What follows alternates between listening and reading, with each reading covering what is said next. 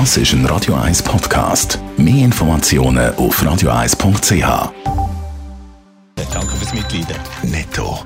Das Radio 1 Wirtschaftsmagazin für Konsumentinnen und Konsumenten wird Ihnen präsentiert von Blaser Greinicher.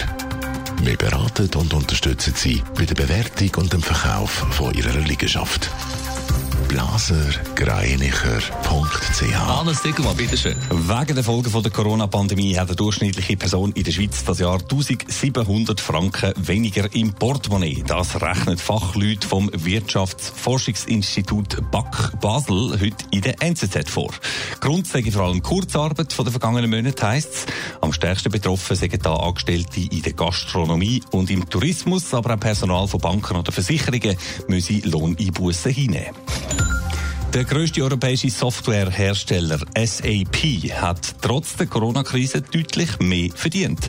Der Nettogewinn im ersten Halbjahr beträgt gut 880 Millionen Euro. Das sind satte 52 Prozent mehr als noch im gleichen Zeitraum vom Vorjahr. Während andere Firmen unter der Pandemie also gelitten haben, gönnt der Softwarehersteller kräftig dazu. In seiner Mitteilung schreibt SAP dann auch, Corona-Krise hätte der Digitalisierung nochmal einen riesigen Schub gegeben. Verlust meldet heute gegen die Fluggesellschaft Ryanair. Wenig überraschend in der weltweiten Krise von der Luftfahrt. Allerdings hätte es einem nicht ganz so hart getroffen wie befürchtet, schreibt das Unternehmen zu Dublin. Im ersten Halbjahr ist ein Verlust von 185 Millionen Euro eingeflogen worden. Wenig Risiko, sagenhafte Rendite. Solche Bedingungen wünscht sich jeder für seine Geldanlagen, nicht erst in Corona-Zeiten. Und Betrüger schaffen es auch in der Schweiz offenbar immer mehr, gutgläubige Anleger und Sparer ihr Geld aus der Tasche zu ziehen, Hannes Dickelmann. Ja, das schnelle und grosse Geld, das winkt vor allem im Internet an jedem Ecke, sei es als E-Mail im Posteingang oder als Werbeanzeige, die irgendwo auf einer Webseite auftaucht. Online-Anlagebetrüger treiben auch in der Schweiz im grossen Stil ihres Unwesen. Und sie sind erfolgreich. Wie wir in der NZZ heute kann anlesen sind beim Bundesamt für Polizei, beim FEDPOL, in den letzten beiden Jahren rund 1000 Anzeigen wegen Cyberanlagebetrug eingegangen. Allein im Kanton Zürich laufen knapp 250 Strafverfahren. Und dass es bei diesen Online-Betrügereien nicht um Peanuts geht, das zeigt die Deliktsumme.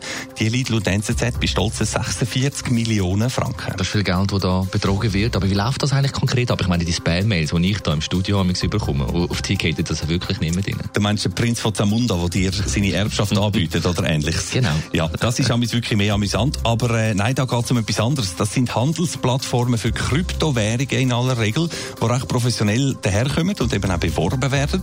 Und sobald man seinen Namen und seine Telefonnummer da angibt, läutet einem ein vermeintlicher Anlageberater an. Das sind Leute, die recht gut Deutsch können und die überreden einem dann dazu, einmal einen kleinen Betrag als erstes doch mal zu überweisen, einzuzahlen. Die erste Investition, die macht dann sofort satte Gewinn, heisst es. Auszahlt wird aber natürlich nichts, sondern man soll jetzt noch mehr einzahlen. Man hat ja jetzt gesehen, wie narrensicher das Ganze ist. Aber du Anschluss äh, von der weiteren Einzahlungen sieht man dann natürlich nie mehr etwas sehr interessant zum Lesen, der Artikel. Die NZZ-Journalisten haben es eins zu eins nämlich ausprobiert, haben sich da angemeldet und äh, auch das Protokoll von diesen Telefongesprächen abgedruckt. Das ist also, da wird man ziemlich äh, bearbeitet und das heißt, äh, beweisen Sie jetzt Mut und tun Sie das in Zahlen und so weiter. Und ganz ein wichtiger Rat gibt es zum Schluss in dem Artikel dann auch noch, ein Rat, wo sich Anleger in dem Zusammenhang vermutlich fett hinter die Ohren schreiben, nämlich, wenn etwas zu gut tönt zum wahr sein, dann ist es halt eben wahrscheinlich auch nicht wahr.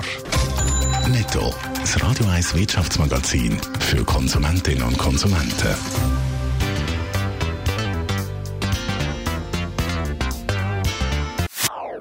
Das ist ein Radio 1 Podcast. Mehr Informationen auf radio1.ch.